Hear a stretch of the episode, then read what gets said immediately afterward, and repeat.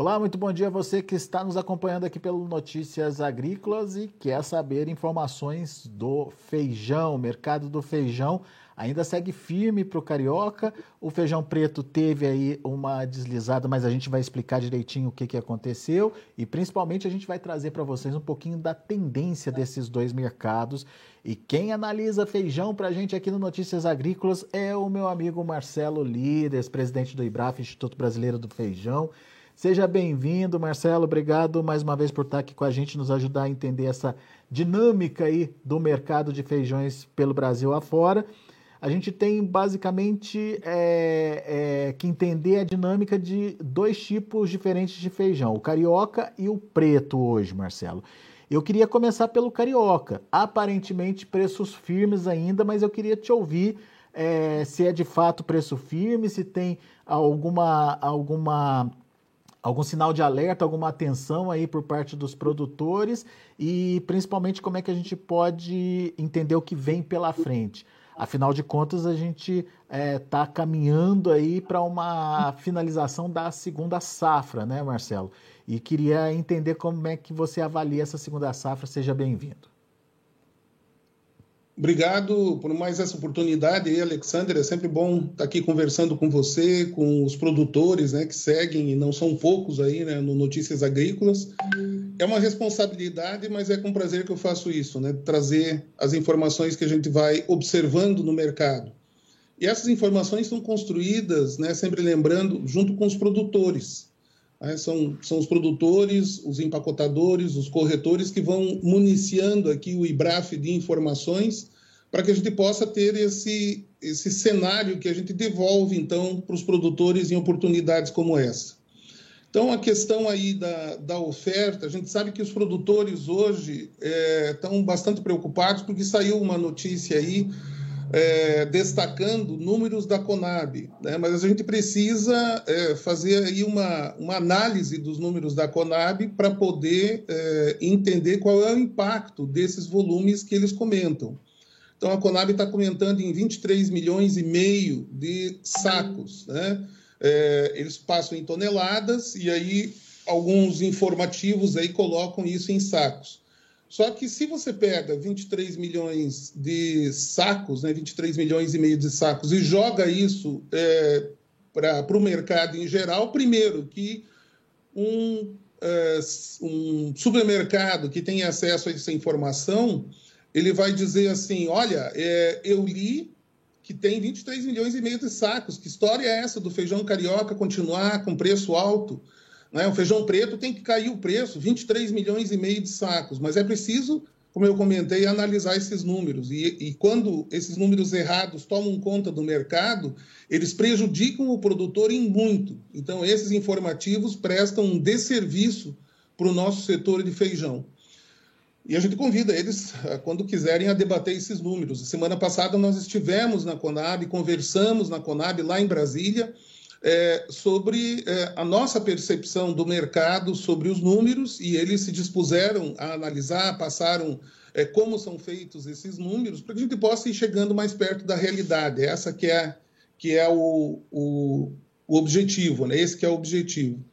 Na questão quando a gente olha aí o mercado de feijão carioca, hoje você tem dois tipos de carioca. Você tem o feijão carioca que foi, é, por N motivos, é, atingido por é, problemas climáticos, seja geada, seja excesso de chuva. É, você tem aí né, ciclo muito longo, dias é, nublados aqui na região sul, isso alongou o ciclo, fez com que pegasse chuva agora no final fez com que ficassem expostas a geadas uh, os grãos. Então, no feijão carioca, você tem aí feijões sendo, se você for olhar, abaixo de 300 reais, mas depende do grau de defeitos que ele tem. Né? Se ele foi secado, dependendo do secador, com cheiro de lenha, e ele estava com 25, 26 de umidade, né? é, é, é muito bem pago você ter um feijão desse sendo vendido a 280, 270, 290 reais. Como você tem, por exemplo, no sul de Minas, feijões saindo lá com boa qualidade, feijões é, bem desenvolvidos, aí a 400 reais, produtores já é, procurando, nesse início de semana, aumentar um pouco isso, porque eles sabem que há pouco feijão. E aí vamos conversar sobre o feijão carioca no contexto é, dos números que foram é, divulgados aí, né, relembrados de 24 milhões de sacas.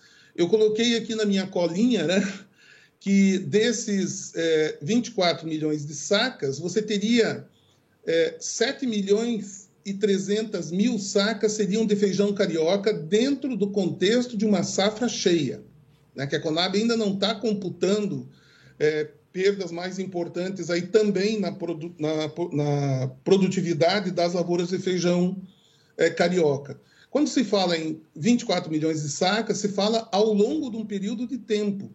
Né? Então, para a Conab, a colheita começa em março, né? ela vai de março, abril, vai indo, chegando a, em agosto com alguma coisa e até setembro. É o método da Conab. Está lá, eles entendem que a colheita ocorre até um pouquinho, 0, lá em setembro. Então, a concentração de feijão carioca ela ocorreu entre abril, maio e junho. Nesse período foram colhidos uh, ah, 80% do feijão carioca. E aí eu pergunto para o produtor, e ele sabe disso, qual é o estoque que tem desses uh, eh, 80% de feijões colhidos aí entre abril, maio e agora em junho, que está acabando de colher. Tem estoque? Não tem. Não tem, seguramente não tem, porque a 350 reais, há de convir comigo, Alexander, que o produtor não vai segurar esse feijão.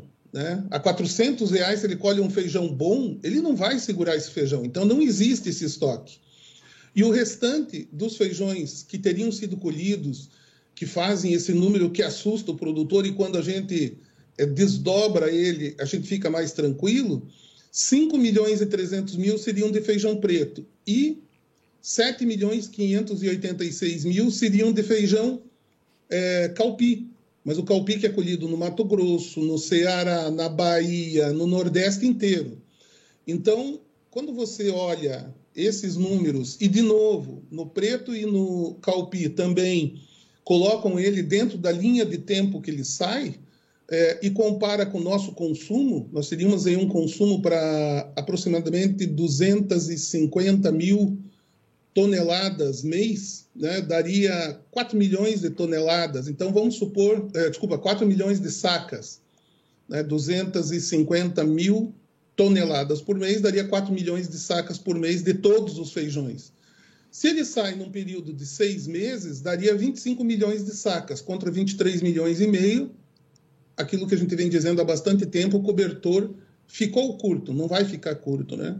Eu acho que aí a gente consegue contextualizar, Alexandre, um pouquinho mais o produtor nessa, nesse momento. E como você falou, 23 milhões e meio é safra cheia, né? Considerando uma safra cheia. Sem ainda essa, essas perdas possíveis que ocorreram, né, Marcelo? Exato. E a, a má fé é tanta de, desses tipos de, de boletins é, que eles colocam é, quanto foi o ano passado. Olha, o ano passado foi 18 milhões e 900 mil sacas, e esse ano são 23 milhões e meio de sacas. Ora bolas, tá? O ano passado a quebra foi enorme na segunda safra. Foi uma safra fora do normal é, da, da, da, do problema que teve, atingida aí a produtividade dela. Então é má fé má fé comparar essa safra com a do ano passado, ainda que seja verdade. É verdade que foi é, uma safra bastante pequena, menos de 19 milhões de sacas, mas é verdade também que foi muito atingida por problemas climáticos, o preço subiu bastante também naquela oportunidade, e se fosse 23 milhões e meio de sacas, gente, não daria para abastecer o mercado durante seis meses até o próximo pico de safra de feijão carioca. Porque o próximo pico de safra não é de feijão preto nem de feijão calpi é de feijão carioca só no mês de agosto e setembro. Então, é, a gente coloca dessa forma porque a gente sabe que o produtor está é, tá lá cuidando das atividades dele e essas informações negativas impactam muito. Né? Essas chegam lá para assustar o produtor. Né? Então, a gente tem que restabelecer a verdade, que é calma, não se deixe levar por essas informações de boletins que trabalham contra o mercado. Contra o mercado, não só contra o produtor. Porque quando anunciam esse tipo de, de informação errônea, estão influenciando também aquele produtor que está plantando agora, que tem que tomar decisão de plantio. Daí ele olha assim, poxa vida, tanto feijão, então, então o mercado vai despencar de preço, eu não vou plantar. E aí, consequentemente, o nosso consumidor lá na frente vai ter que pagar muito caro porque menos gente vai plantar. É de uma irresponsabilidade que deixa a gente chocado. Ô, Essa que é a verdade. Ô, Marcelo, mas é, é, o mercado é soberano, oferta e demanda está aí para para ser apresentada. E o preço vem se mantendo firme, o que mostra que tem essa escassez. É, o grande problema de uma informação dessa é que, ao você jogar essa informação no mercado, você pode ter uma concentração ali de, de feijão com produtores preocupados de, do preço derreter mais adiante, e isso sim poderia ter o efeito de baixar os preços. Sim, e depois você teria uma baixa agora e uma alta acentuada lá na frente. Era o que acontecia antes, quando a gente dependia é, das informações que vinham do Brás em São Paulo. Né? Então, o que acontece no Brás não influencia o mercado. Se alguém mandou é, 10 mil sacas para o Brás, é óbvio que se eu estou lá, eu não vou querer comprar lá, eu vou tentar comprar no interior para não pressionar as cotações lá. Isso era antigamente. Hoje, o que manda é a informação daquilo que está acontecendo nas lavouras. E aí você está certíssimo, porque os números provam que esse tipo de informação desses boletins, principalmente que vem lá do Brasil em São Paulo, são totalmente errôneos, são é, é, falaciosos. O que eles é, desejam é assustar o produtor, cair o preço para que alguém possa comprar no mercado e daí especular com uma alta mais à frente. Então, se o trabalho deles, eles acham que é esse, o nosso trabalho é restabelecer a verdade com números e com evidências. Aí estão os números, as evidências são os preços que são praticados agora, e há três, quatro, cinco, seis meses atrás, a gente já apontava para essa situação agora sem um problema climático, só levando em consideração a área plantada dentro de uma produtividade normal.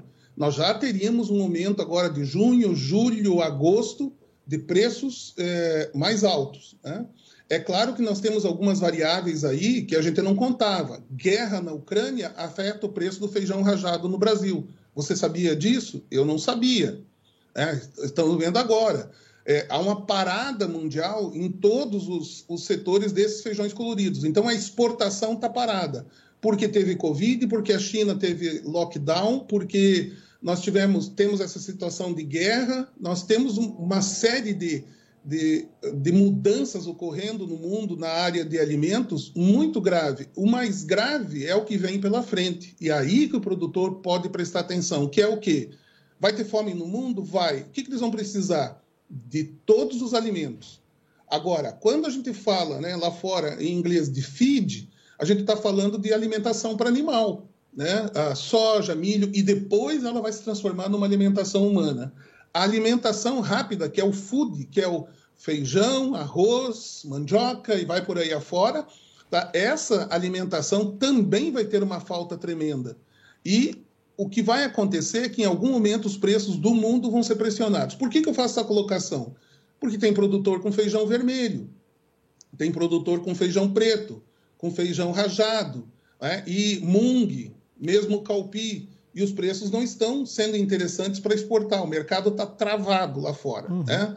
Então, o que, que é a hora do produtor olhar agora? Estava conversando há pouco com o pessoal da região da Zona da Mata, lá em Minas, colhendo feijão vermelho, um feijão vermelho fantástico, um ouro da mata, é um feijão.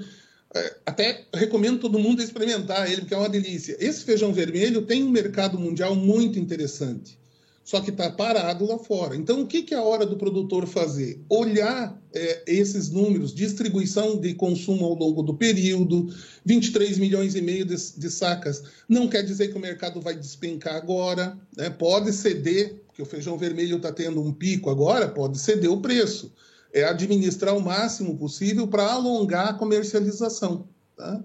Desculpe que eu me alonguei um pouquinho fora do teu contexto da pergunta, mas achei que era interessante passar esse Não, é. recado. É. A gente sabe que tem produtores aí muito preocupados com esses feijões diferentes. O que, que vai acontecer, né? Não, mas é muito pertinente a gente trazer todos os cenários possíveis aqui, até para justificar isso que você falou é, e tranquilizar o produtor aí, é, evitar ele sair correndo para vender a qualquer preço o feijão dele nesse momento. Agora, o, o, o, Marcelo, então a gente pode acreditar que uh, agora passando então esse pico de oferta que tradicionalmente acontece, você é, colocou aqui é abril, maio e junho, passando esse período, pelo menos junho, agosto, é, junho, julho e agosto, a gente ainda tem preços firmes para o feijão? Dá para dá pensar nesse cenário? Olha, todos eles tiveram um pico, como você comentou aí, nesse período, né? até agora o mês de junho. Se durante o período do pico os preços se mantiveram aonde se mantiveram, com preço de carioca extra, na, no pior momento, 380 reais, o feijão preto, no pior momento, um feijão de qualidade, não baixou de 200. Aquilo que é abaixo de 200 foi no sudoeste do Paraná, mercadoria que tem algum tipo de defeito maior. É, o feijão rajado, 300, 310, 320 reais. O feijão vermelho, também o vermelho da Red, mais ou menos por aí, até com dificuldade de vender nesse momento, mas nós estamos no pico da safra. O pico da safra do feijão vermelho é, da região de, de, Madre de Deus, Nepomuceno, aquela, aquela região lá de Minas Gerais, um polo importantíssimo que vai ter muito bons resultados ao longo do tempo de estarem diversificando, é, tudo é pico de safra agora. Então, quando é o pior momento para se vender? No pico da safra. A gente sabe que é difícil o produtor administrar todas as despesas e tudo mais para é, armazenar. Muitas vezes existe o desafio até de armazém, mas vai valer a pena todo e qualquer sacrifício para uh, fazer a venda de feijão carioca até o mês de agosto, setembro, né, os preços devem se manter bastante altos. O preço do feijão preto, o, nós produzimos mais, talvez 100 mil toneladas esse ano de feijão preto no Brasil. E olha só, nossa expectativa era que quando nós tivéssemos oferta de feijão preto, nós pudéssemos exportar. E o mercado está desse jeito lá fora que eu comentei. Só que o que, que aconteceu num país que tem 214 milhões ou 216 milhões de habitantes que consomem feijão? Subiu o preço do feijão carioca, aumentou o consumo de feijão preto. Deu um pouco de problema de atraso na colheita uma série de coisas no feijão preto aqui, e o preço se manteve. Ele foi abastecendo e tem liquidez. Feijão preto, feijão vermelho, feijão, uh, desculpa, feijão preto, feijão carioca, esses feijões têm liquidez todo dia, todo dia tem consumo. Então, está passando o pico da safra. Mas, ah, daí... mas o preto pode ser importado da Argentina. Ah, a Argentina perguntar... teve, teve geada dia 30 de março. Produtores lá que estão há 50 anos lá nunca viram uma geada dia 30 de março. Então eles também têm seus problemas. Né? Dólar bateu 5 de novo. É, não é assim, instalar de dedos e vai vir feijão barato para o Brasil. Não tem essa, essa expectativa e essa perspectiva. É difícil, é desafiador, mas é necessário administrar essa oferta nesse momento. Então vamos lá, feijão preto, dá para a gente dizer que a média é de 200 reais, é, preços abaixo disso são feijões de menor qualidade. Exato. O pico, no pico da safra bateu 200. Hoje 220, 230 aqui no Paraná com viés de alta. Ah, é. Tendência de recuperação aí também como pode acontecer com o Carioca também, que, enfim, tende a re reduzir o, o, total ofertado aí a partir de agora, é, de junho, julho e agosto para frente aí, uh, tendo essa perspectiva de, de melhora de preço também. Enfim, um cenário que não é para se assustar diante dos números que vêm sendo divulgados aí então, certo? Exatamente, é hora de, de administrar. Precisa vender é, para administrar o caixa? Ok, vende, não vai estar tá no vermelho, né? não, não vai ter prejuízo agora, mas não se assuste com esses números que estão falando aí, que não significa que a gente vai ter queda violenta de preço já em seguida. De novo, em agosto, setembro, tem colheita, tem pico de safra de colheita, não quer dizer pico de oferta, porque o pessoal da terceira safra administra muito bem, armazena, espera, aposta, né, porque sabe que é, mais à frente o cobertor vai ficar curto ou muito curto, né, até janeiro, fevereiro, março, um horizonte é. mais, mais longe aí. Né? O que é bom pontuar então, 25 milhões de sacos. Verdade, pode ser que até exista esse número, no entanto, boa parte desse, desse total aí, desse volume aí, já foi consumido, né, Marcelo? Foi consumido, vai ser consumido agora, foi para quebra, é, parte vai para semente, parte fica estocado, né? Então, é, esses números aí deixam a gente chateado, porque a gente sabe do efeito que tem na economia do Brasil se os produtores acreditarem. Boa. Belo recado, portanto, fique atento, produtor. É, participe das conversas no seu grupo de WhatsApp, entenda o que está acontecendo na sua região, se informe. É, é, a melhor forma de você aí não ser é, enganado por notícias que acabam aparecendo aí no mercado. Marcelo, por enquanto, muito obrigado. A gente agradece a sua participação e é, te convida para estar tá aqui mais vezes com a gente para a gente ir atualizando esse mercado à medida que ele vai evoluindo aí, tá certo? 11h36, eu espero que o feijão do pessoal esteja no fogo, esteja pronto já, uhum. né? Aquele caldinho especial e. Opa, daí é bom. Viva hein? o feijão do Brasil. E é covardia, né, Alex? É isso aí, viva o feijão. Boa, meu amigo, obrigado. Um abraço, Valeu, até a próxima. Um abraço, tchau, tchau. Tá aí, Marcelo Líderes, presidente do IBRAF, passando um recado duro, é, sério e importante para você, produtor. Cuidado aí com o que você tem ouvindo ou está ouvindo no mercado, tá certo? Daqui a pouco a gente volta com outras informações mais destaques. Participe das nossas mídias sociais no Facebook Notícias Agrícolas, no Instagram, arroba Notícias Agrícolas e em nosso Twitter, arroba Notiagre. E para assistir todos os nossos vídeos, se inscreva no YouTube e na Twitch Notícias Agrícolas Oficial.